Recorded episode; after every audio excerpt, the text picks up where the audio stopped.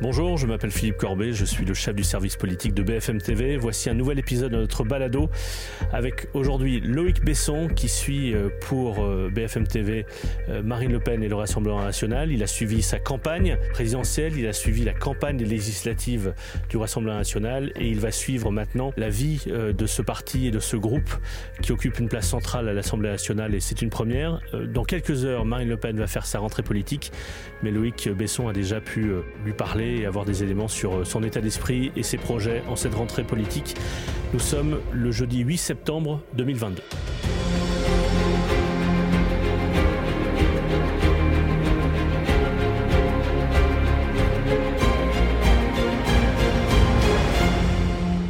Salut Philippe. Alors nous enregistrons cet épisode le jeudi 8 septembre.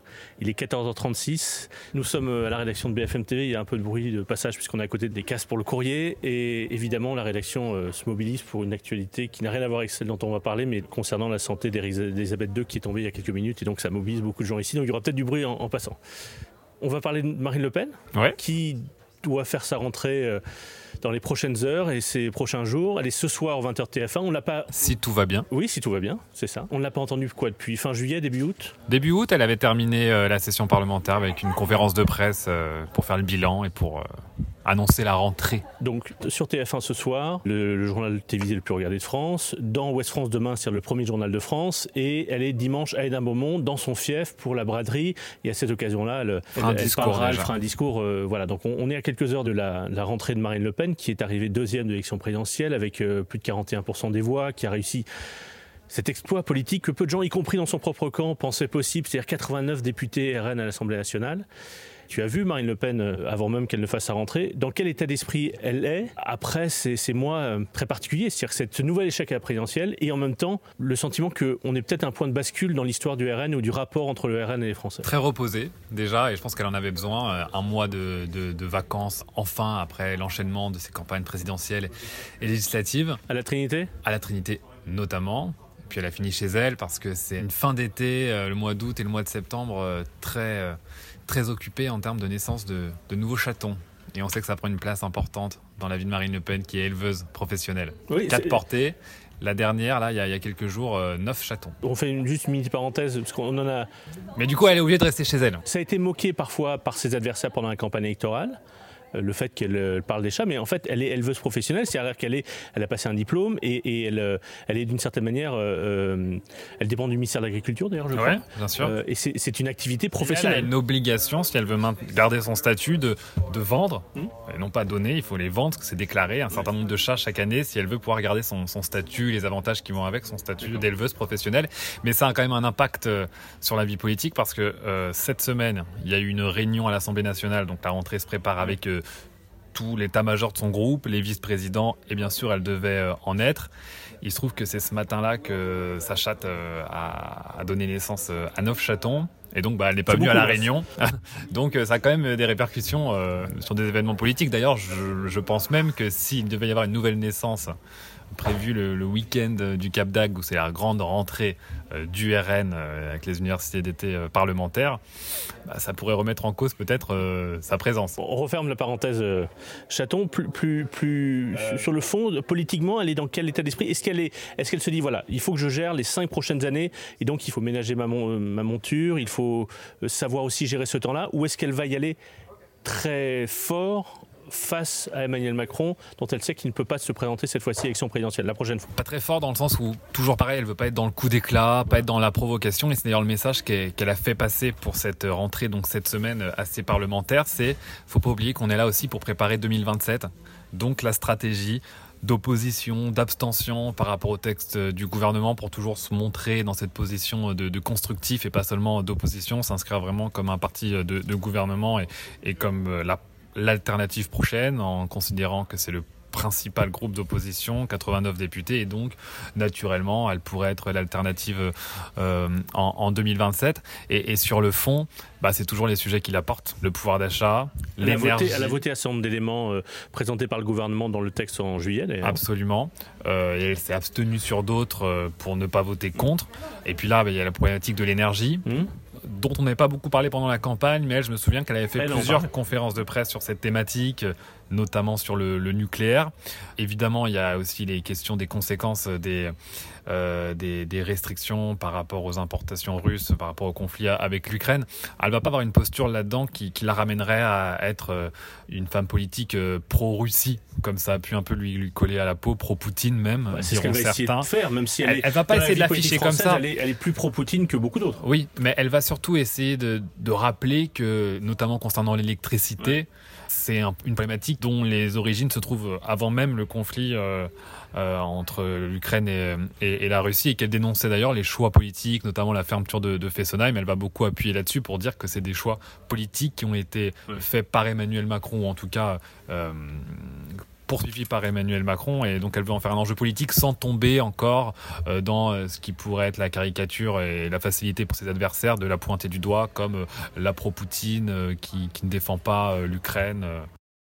Parmi les autres sujets qui qui sont sur sa table en, cette rentrée, euh, qui sont dans l'actualité et qui donc euh, vont la concerner. Euh, il y a sa succession, puisqu'elle a annoncé qu'elle ne serait pas candidate à la présidence du Rassemblement national. L'élection doit avoir lieu cet automne. Il y a deux candidats, Louis Alliot, qui est, un, qui est le maire de Perpignan, qu'elle connaît depuis longtemps, qui a été directeur de cabinet de Jean-Marie Le Pen, qui a aussi été, il y a quelques années, son, son, compagnon, et Jordan Bardella, qui est son protégé, ou en tout cas quelqu'un qu'elle a promu, qu'elle a repéré, qu'elle a promu et qui s'est imposé ces, dernières années comme une figure incontournable du, du RN. Aujourd'hui, elle n'a pas appelé à voter pour l'un pour l'autre, mais on, comprend bien. elle ne le fera pas officiellement, mais on comprend bien pour qui, d'une certaine manière, vers qui vont ses faveurs. Je pense que honnêtement, elle était bien contente qu'il y ait euh, deux candidats. Ça fait toujours mieux. Euh, ça donne un aspect démocratique à un parti euh, qui n'en a pas toujours eu. En tout cas, il n'y avait pas toujours des, candidats pour s'opposer au, Le Pen en question. Il y avait eu Bruno Gollnisch quand on a pris la tête du parti au FN il y a, 11 ans. En effet, sa préférence va naturellement, on dira, à Jordan Bardella, bah déjà parce qu'elle sait qu'il est plus populaire. Et lors du dernier congrès, il y a un an à Perpignan, il y a l'élection du Conseil national qui est vraiment le, la jauge de popularité de chacun le dans Parlement le parti. du parti, Et Jordan Bardella est arrivé euh, premier, Louis Alliot deuxième, donc pas très loin, mais, Louis, euh, mais Jordan Bardella est arrivé euh, en tête. Donc il a une certaine légitimité et elle se place du côté de cette légitimité-là, incarnée par, par les militants et les, adhérents. Et puis, bah, c'est vrai que c'est d'ailleurs ce que rappelle Jordan Bardella, c'est elle qui l'a mis en scène. Euh, c'est elle qui l'a choisi pour être tête de liste aux européennes, et puis c'est elle qui en a fait son président par intérim, et donc qui devient naturellement aujourd'hui bah, le président naturel, le président sortant. Pourquoi changer une équipe qui gagne? C'est un peu son slogan à Jordan Bardella. Après, en effet, le, le succès quand même de la présidentielle en ayant accédé au second tour et ce succès également aux législatives. Mais c'est aussi le seul aujourd'hui au RN qui pourrait potentiellement être son rival, et en tout cas le seul qui pourrait être une alternative si elle n'allait pas à la, candidature à l'Élysée en 2027. Oui, et euh, ça c'est d'ailleurs euh, un argument qui est sorti par euh, le clan de Louis Alliot pour dire attention, faut s'en méfier de Jordan Bardella, il est très ambitieux et il n'hésitera pas d'ailleurs à prendre la place de, Marine Le Pen, à lui faire de l'ombre. Il a voulu répondre à ça, il a tenu une conférence de presse ce matin et il dit mais évidemment qu'elle est naturellement notre candidate pour 2027, sauf si vraiment euh, elle décidait de, ne pas y aller. Je pense sincèrement depuis le début qu'elle ira en 2027 et donc il a, il a voulu, il a tenu à gommer cette image du, du, celui qui pourrait être un potentiel traître à Marine Le Pen. Il y a parmi les autres sujets euh, qui sont dans l'actualité et qui... Euh, qui la concernent, en tout cas sur laquelle on, on l'attend cette rentrée, il y a les élections italiennes à la fin du mois de septembre. Euh, le gouvernement de coalition Draghi est tombé euh, au milieu du mois de juillet. L'Italie dans une situation euh, difficile, accrue d'ailleurs par la guerre en Ukraine, parce que l'Italie était très dépendante du gaz russe. Il y avait une coalition avec différents partis, dont le parti de Salvini, qui est le plus proche de, Marine Le Pen. Et là, les sondages montrent qu'il devrait y avoir une coalition de droite au pouvoir, donc Forza Italia de Berlusconi, qui est l'équivalent en gros de LR. Le parti de, Salvini, la Ligue, qui est en gros l'équivalent du RN, je simplifie et le parti Fratelli d'Italia de Meloni, qui devrait être président du Conseil, donc euh, chef du gouvernement, qui est un autre parti nationaliste qui a d'ailleurs des liens historiques avec le FN autrefois. Euh, l'ancien MSI, donc hérité du, fascisme. Comment est-ce qu'elle regarde ce qui se passe en Italie? Est-ce qu'elle est se tient à distance? Est-ce qu'elle va aller soutenir Salvini comme elle l'avait fait dans d'autres élections? Elle se tient vraiment à distance de ça euh, parce qu'elle ne veut pas encore qu'il y ait des assimilations et ça serait facile encore une fois de pointer. Enfin, pour, pour une candidate et une femme politique qui est vraiment dans ce processus toujours de normalisation, il y a plus de coups à prendre, à être euh, rattaché à ce genre de, de parti à l'étranger où il peut y avoir pour le coup des figures bien plus extrémistes qu'elle ne veut en avoir euh, autour d'elle. Donc non, elle garde ses distances par rapport à, ça. Ah, quand Salvini était ministre de l'Intérieur en 2018, non seulement elle prenait pas ses distances, mais elle le soutenait et elle en faisait un, enjeu de politique intérieure française. Mais sa stratégie à elle a évolué quand même largement mm. depuis 2018, ça a changé. Après, aller soutenir euh, Matteo Salvini, euh, je pense que c'est pas impossible non plus. c'est pas impossible non plus. Mais tu veux dire que d'avoir, pour la première fois depuis, pour la première fois de l'histoire contemporaine italienne, un Premier ministre, ou en l'occurrence une Première ministre, une chef de gouvernement issue d'un parti nationaliste, au pouvoir, parmi les grands Européens, ça serait, ça serait pas forcément un avantage pour Marine Le Pen Si, si, ça, peut être un avantage de montrer, euh, bah, vous voyez, il y a des alternatives crédibles, des gens qui arrivent à, exercer le pouvoir, euh, qui partagent bien sûr un grand nombre de nos idées. Après, est-ce qu'elle veut s'afficher comme euh, celle qui irait voir tous ces dirigeants ou, ces leaders mm. politiques plus ou moins extrémistes, plus ou moins conservateurs en, Europe? Ça ne ressemble pas à l'image qu'elle veut donner. Elle le faisait surtout quand elle était chef de parti, c'est aussi de ça qu'elle a voulu se détacher. C'est plutôt ce que fait ou veut faire Jordan Bardella. D'ailleurs, il, ça a été annulé pour des raisons logistiques notamment, mais il devait se rendre en début de semaine pour son premier déplacement de, campagne depuis qu'il est officiellement candidat déclaré euh, en Espagne sur le thème de l'immigration à la frontière avec le Maroc et rencontrer euh, le leader de, Vox euh, à Madrid. Bon, tout ça a été annulé, mais voilà, c'est plus à la limite le rôle du chef de parti. Mais on en, on en reparlera parce qu'effectivement, Mélanie, dans cette campagne pour rassurer les Italiens, a voulu souligner que si elle devenait chef du gouvernement, l'engagement européen de l'Italie, l'engagement atlantiste de l'Italie ne serait pas remis en cause. Et, si, c'était, si elle devenait chef du gouvernement, euh, c'est une question qu'on poserait à Marine Le Pen. Est-ce que pour accéder au pouvoir, est-ce qu'il ne faut pas qu'elle s'inscrive davantage dans la logique de la construction européenne? Est-ce qu'il ne faut pas qu'elle s'inscrive davantage dans la logique atlantiste de l'OTAN? En tout cas, c'est des questions qui se poseront euh, si Mélanie, comme c'est probable, devient chef du gouvernement en Italie. Et puis, il y a, aussi un, autre sujet qui est, on l'a évoqué tout à l'heure, la rentrée parlementaire, le vote du budget, euh, ces questions autour de l'énergie, l'indépendance énergétique, l'inflation, euh, les prix de l'alimentation. Une éventuelle récession qu'aujourd'hui on ne distingue pas forcément dans les chiffres en France, mais qui menace euh, sérieusement l'Allemagne. Quel rôle elle veut jouer dans, cette, dans cet hiver qui s'annonce long pour l'économie française et pour les, foyers français? Est-ce qu'elle va, qu'elle va nous surprendre, tu penses? Dans, dans, cette période qui va être politiquement très, très délicate Surprendre, je ne pense pas, parce qu'elle a coutume de dire que la politique, c'est l'art de la répétition. Donc rappeler les, les mesures qu'elle avait déjà présentées pendant sa campagne présidentielle et expliquer que bah, voilà ce qu'il faut faire. Mhm. Euh, euh, peut-être les, les, les, pousser davantage. Euh, je pense qu'il va toujours avoir ce petit jeu qu'elle avait commencé à faire avec LR, essayer de les prendre à témoin, peut-être même de les, de les, piéger. Sur un autre sujet que l'économie, je sais qu'il est question en ce moment peut-être de proposer, euh, en tout cas d'essayer d'entamer un projet de, référendum d'initiative partagée, donc une initiative parlementaire pour déclencher un référendum sur un tout autre sujet que l'économie sur l'immigration. C'était déjà dans sa campagne électorale, elle voulait déjà un référendum sur l'immigration. Eh, eh, là, euh, plus concrètement, en tant que parlementaire et avec son groupe de 89 députés, elle espère pouvoir déclencher un référendum par ce processus de référendum d'initiative partagée. 89 députés, ils ne pourront pas le faire seuls, mais ils espèrent pouvoir prendre au piège, en tout cas, les députés LR, en reprenant dans leur projet euh, de, référendum un certain nombre de leurs propositions à eux, pour leur dire, mais alors vous êtes avec nous, vous n'êtes pas avec nous. Et elle va continuer à agir comme ça sur les sujets économiques euh, aussi, les prendre à témoin. Mais un référendum sur, euh, sur l'immigration, sur, sur quoi? Sur un texte de loi, une proposition de loi qu'elle préparait? Parce qu'on l'avait vu pendant la campagne présidentielle, ça n'a pas été un élément suffisant pour gagner l'élection présidentielle. Non, mais elle va évidemment ressortir ce, projet dont elle a dit et redit qu'il était prêt, euh, clé en main, prêt à être appliqué, juridiquement euh, impec. Et en y ajoutant des mesures portées par les républicains, ça va être ça le projet.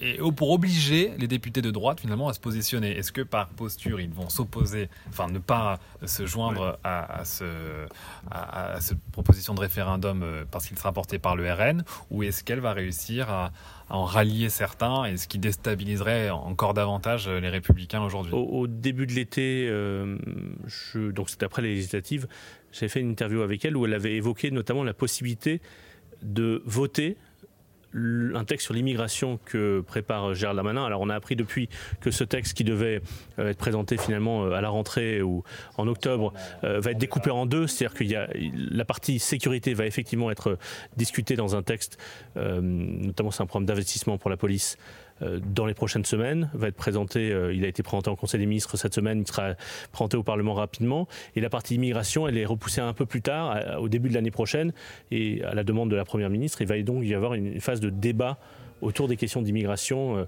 euh, à, l'automne. La manière dont elle avait répondu m'avait frappé. Elle avait dit, en gros, avec enthousiasme qu'elle était prête à voter des éléments de ce texte de, Gérald Darmanin, alors même que je pensais qu'elle elle, sans l'exclure, elle, aurait repoussé ça plus tard. Sur le moment, dans, dans l'émission, je me suis dit, mais typiquement, c'est le fait qu'elle soit à l'Assemblée avec 89 députés qui lui donne une force, ou en tout cas offrir une force d'appoint au gouvernement qui n'a pas de majorité absolue à l'Assemblée. Euh, une force d'appoint dont le gouvernement ne veut pas, puisqu'il ne veut pas euh, qu'un texte passe uniquement avec le soutien du, Rassemblement national. Ça lui permet d'apparaître euh, comme, comme fréquentable, toujours dans cet objectif d'apparaître comme une alternative crédible. C'est vrai qu'on se souvient, et c'est d'ailleurs ce que Gérald Darmanin lui renvoie à la figure à chaque fois qu'il y a des débats sur cette thématique, c'est qu'est-ce qu'a voté Marine Le Pen lors de la dernière législature, quand il y a eu les textes séparatisme. séparatisme ils ont en général les députés, les quelques députés européens euh, RN ont voté contre à chaque fois parce qu'ils disaient c'est de la gnognotte, c'est pas suffisant. Maintenant, la logique sera plus de dire bah c'est pas suffisant, ça sera manifestement mm. jamais suffisant à leurs yeux de toute façon quand ça viendra du gouvernement, mais ça va quand même dans le bon sens, donc on soutient. Au pire, on s'abstient. C'est ce qu'on a vu sur euh, la loi euh, pouvoir, le texte pouvoir d'achat. Donc là, la logique a, clairement changé. Il y a une dernière chose avant de, refermer cet épisode. on l'avait évoqué avant, avant après les législatives ensemble, le fait qu'il y ait 89 députés euh, RN élus à l'Assemblée nationale, ça veut dire qu'il faut recruter du monde, alors des assistants parlementaires, des euh, collaborateurs pour le groupe RN, qui n'avait plus de groupe à l'Assemblée depuis 1988. Euh, le parti lui-même a plus d'argent qu'il n'en avait avant, puisque le financement de la vie politique dépend du résultat législatif. Donc il y a des moyens pour embaucher les gens après 15 ans, dans, gros, je ne dirais pas de disette, mais de vaches maigres pour le parti.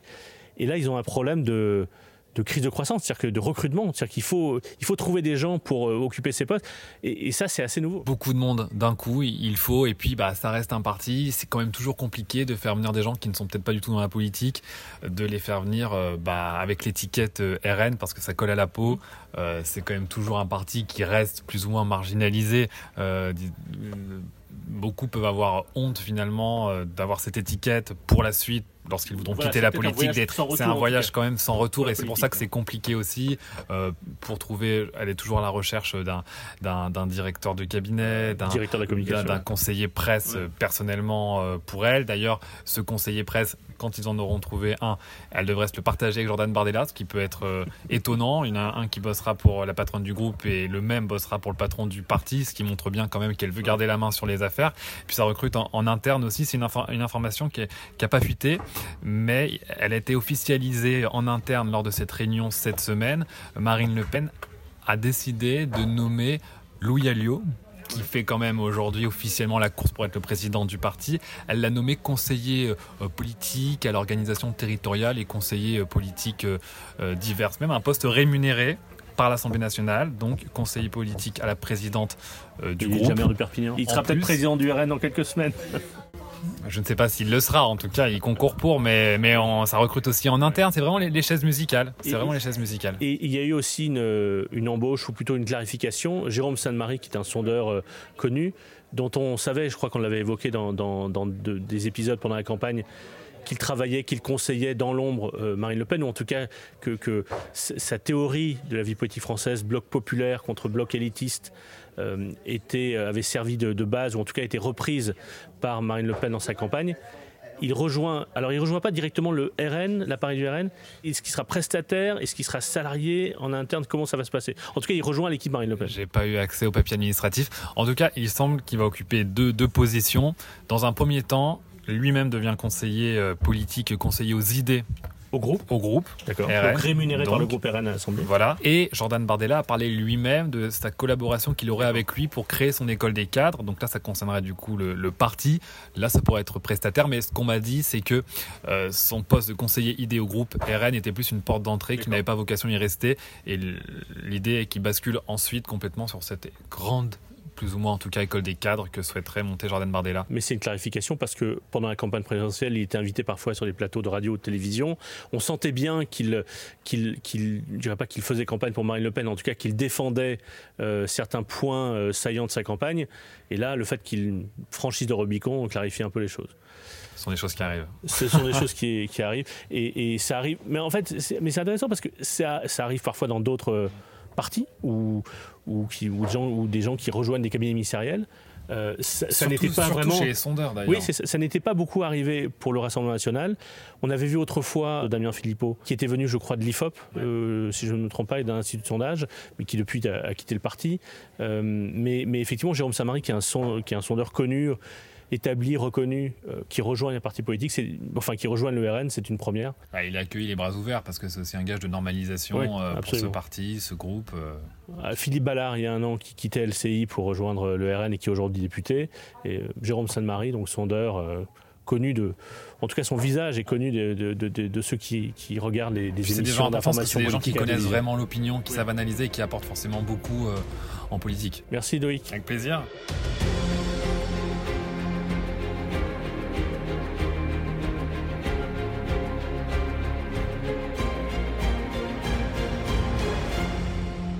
Merci d'avoir suivi cet épisode. On se retrouve euh, dans quelques jours. N'hésitez pas à vous abonner sur vos plateformes Spotify, Deezer, Apple Podcast. Vous pouvez consulter évidemment tous les épisodes sur bfmtv.com et on remercie euh, Yves Polizzi et Fabien Randriana Rissoa qui s'occupent euh, de produire ce podcast avec moi.